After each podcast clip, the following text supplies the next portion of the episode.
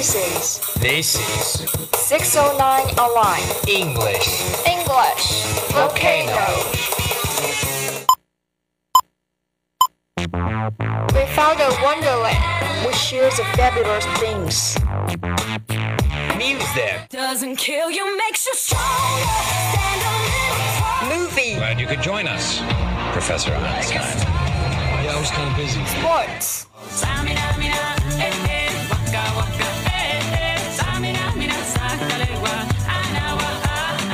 Have you ever had a punt? I was brought up to believe that you make your own luck, but I admit that I buy the occasional lottery ticket. You can see international thought, global horizon, open mind. profound significance. Let's get together and set fire. Of English English volcano, volcano eruption.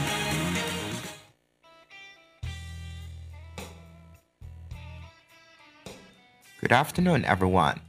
This is 609 Online. Nice to see you in English Volcano. I'm Simon. Hello, guys. I'm your friend Kale. Today we are going to talk about something about relationship between the US and China. The 10 minute conversation between US President elect Donald Trump and Taiwan President Tsai Ing wen was a major break in the accepted protocol, something that evidently does not much bother Mr. Trump. It is, of course, too soon to guess whether it was a fluke or a portent of a sea change in American policy.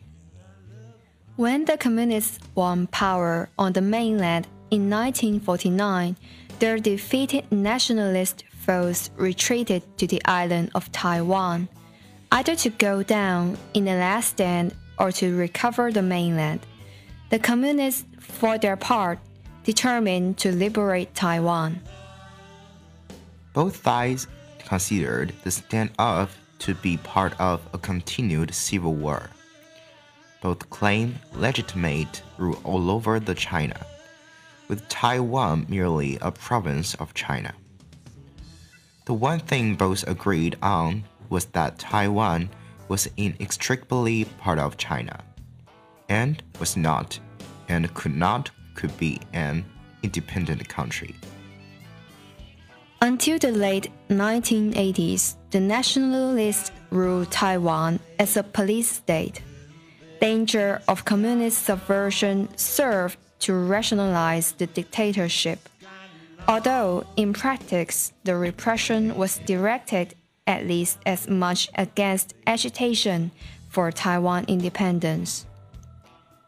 Since the 1980s, the island has evolved into a liberal democracy.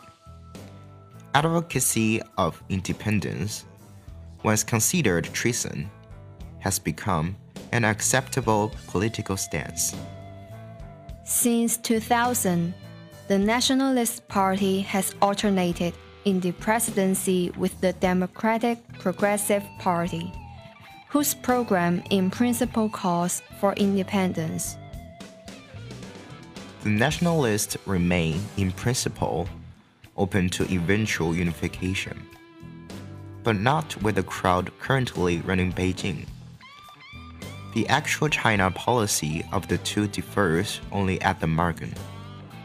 The nationalists will not actively push for unification, and the DPP, given the credible threat of an invasion by the mainland, will not actively push for independence. Identifying as Taiwanese. In the meantime, as the generations pass, fewer and fewer on the island think of themselves as Chinese, but identify as Taiwanese. The island is Chinese in ethnicity and culture, but this need not imply it is properly subject to any Chinese state. Taiwan remains in limbo. It has all the traits of an independent country. But given China's attitude, the international community is not allowed to say so. The Beijing authorities no longer talk of liberation and say that unification would mean no change in the island's way of life. Taiwan would keep its own political and economic system, even its own armed forces. No mainland soldiers or officials would be sent to the island. For better or worse, these banishments are not taken seriously by the island's population. Okay, let's take a break.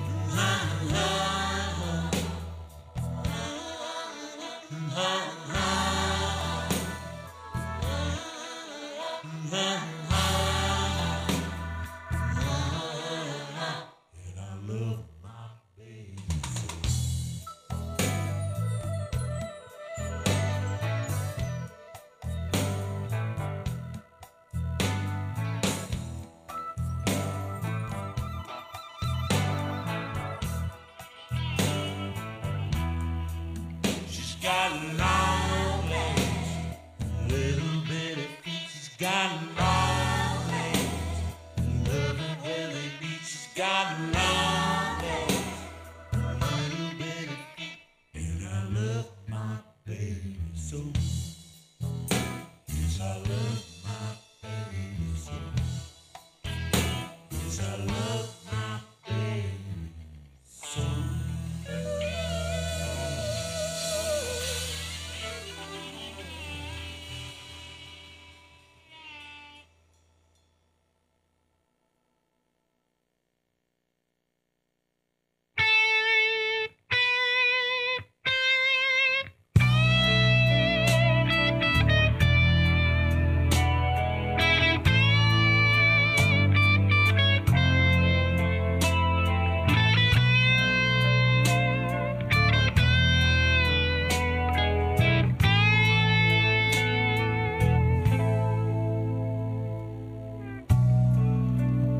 picture of the moon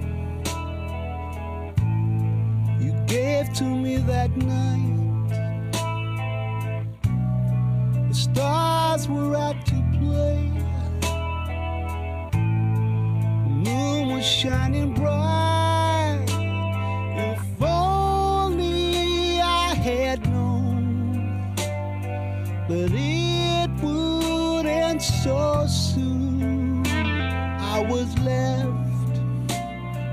A picture of the moon.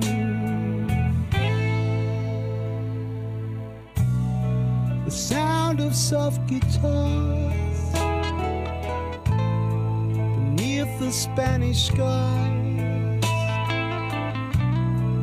Across the candlelight, the sadness in Welcome back. Beijing also allows Taiwan a certain international space. It can participate in all international fora except those whose criteria include state sovereignty. Other countries can maintain informal relations with Taiwan, and Taiwan with other countries. The various representatives enjoy full diplomatic privileges and immunities, but are not formally accorded diplomatic status. The United States maintained formal diplomatic relations with the Taiwan regime until 1978. But when America began cultivating a relationship with the People's Republic in the early 1970s, it felt compelled to comply outwardly with the Chinese definition of the situation. So, America, too, now has only a nominally informal relationship with Taiwan, with heretofore strict restrictions on what is permitted and what is not. Definitely out has been any kind of direct communication between the two heads of state. Hence the breach of protocol. To add to the offense, Mr. Trump, in his tweet, called Ms. Tsai, the president of Taiwan, a term anathema to Beijing, because the more acceptable ways of calling our leader of the Taiwan authorities, or so called president of the so called Republic of China. Curiously, this may reflect continuity with an evolving Obama era policy. The full historical content of the China America relationship is not part of the living memory of current American functionaries, and they have been less inclined preemptively to humor Chinese whims as one might avoid the temper tantrums of a spoiled child. How independent is Taiwan? For, after all, Taiwan is to all appearances an independent state. One, indeed, as Mr. Trump points out with his characteristic hyperbole, that buys billions of dollars of weapons from us, and one that, even in its police state days, has behaved in an exemplary fashion in the international community and does not deserve the indignity with which it has been treated. Alas, there are dangers. The current Chinese leadership is certainly not inclined to take military action against Taiwan. As long as Taiwan does not make any explicit moves toward formal independence. But if Taiwan should, China's leaders have talked themselves into the corner. It will be politically impossible for them not to act. If a Trump administration directly or tacitly encourages President Tsai to push her luck, China may feel compelled to attack. This itself would be tragic.